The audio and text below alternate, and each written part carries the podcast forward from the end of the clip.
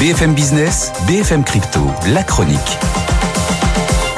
Bon, bah, c'est même, euh, même scénario hein, sur les cryptos de Kersulek euh, que, sur les marchés. On a une première semaine euh, un peu hésitante. le symbole, évidemment, c'est le Bitcoin qui n'arrive pas à réaccrocher les, les, 45 000 dollars. Hein.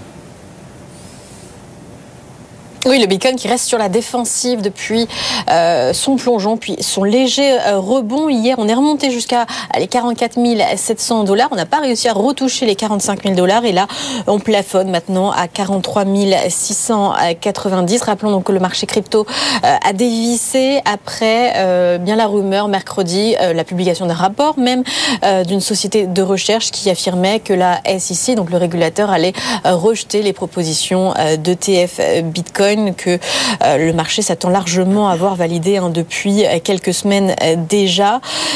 cependant, depuis, depuis hier, plusieurs analystes ont monté au créneau pour défendre justement et relativiser ce rapport. L'Ethereum, lui, vaut 2240 dollars ce matin. Bon, on verra quel sera l'avenir des cryptos cette année. En tout cas, ce qui est sûr, Haute, c'est que les États commencent quand même à se constituer des stocks de cryptos, à commencer par les États-Unis. Hein.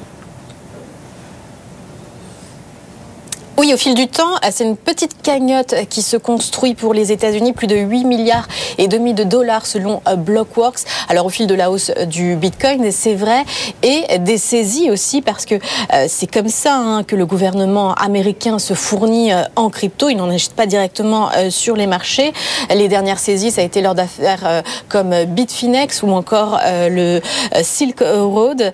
Les États-Unis détiendraient donc 194 250 Bitcoin. Alors, est-ce que le gouvernement américain est-il pour autant un bon vendeur au bon moment euh, de ces Bitcoins? Bah Là, pas tellement, parce que euh, sur les 400 000 qu'il aurait saisis depuis 2014, euh, donc il en aurait vendu environ la moitié, de 100 000, pour 366 millions de dollars, alors que ce serait ça en vaudrait plus de 8 milliards aujourd'hui. Donc en réalité, non, ils ne vont pas forcément euh, au bon moment.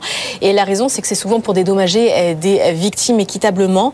Donc il doit aussi euh, bien partager, rationaliser ces ventes. Alors les États-Unis sont leaders mondiaux hein, dans la détention de crypto-monnaies. D'autres pays sont aussi bien placés. Il y a le Salvador aussi qui en a fait une réelle stratégie, mais aussi le Bhoutan, le Venezuela. Alors le Bhoutan, c'est parce qu'il mine des bitcoins. Et puis aussi à l'Ukraine, hein, qui a reçu des donations en bitcoin au début de la guerre et qui, qui ont notamment servi à acheter du matériel militaire.